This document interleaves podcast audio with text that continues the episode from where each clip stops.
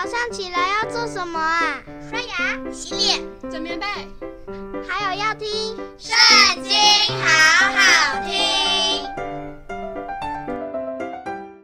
大家好，欢迎收听《圣经》，好好听。我们今天要一起来读的是《创世纪》第九章，开始喽。神赐福给挪亚和他的儿子，对他们说：“你们要生养众多，遍满了地。凡地上的走兽和空中的飞鸟，都必惊恐惧怕你们；连地上一切的昆虫，并海里一切的鱼，都交付你们的手。凡活着的动物，都可以做你们的食物。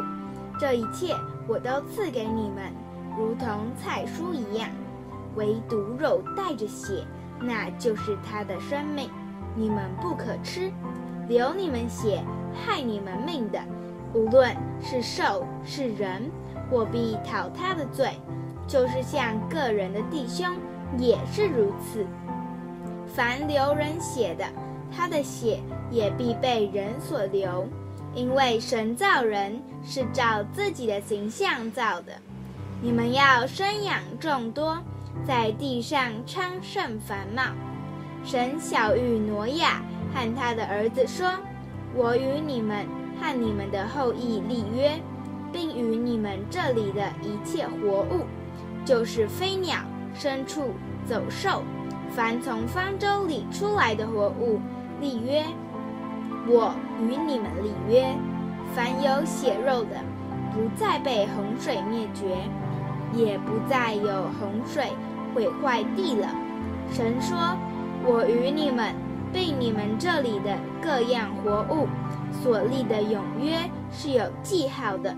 我把虹放在云彩中，这就可做我与地立约的记号了。我使云彩盖地的时候，必有虹现在云彩中，我便纪念我与你们和各样。”有血肉的活物所立的约，水就再不泛滥，毁坏一切有血肉的物了。红必现在云彩中，我看见就要纪念我与地上各样有血肉的活物所立的永约。神对挪亚说：“这就是我与地上一切有血肉之物立约的记号了。”出方舟。挪亚的儿子就是闪、含、雅弗。韩是迦南的父亲，这是挪亚的三个儿子，他们的后裔分散在全地。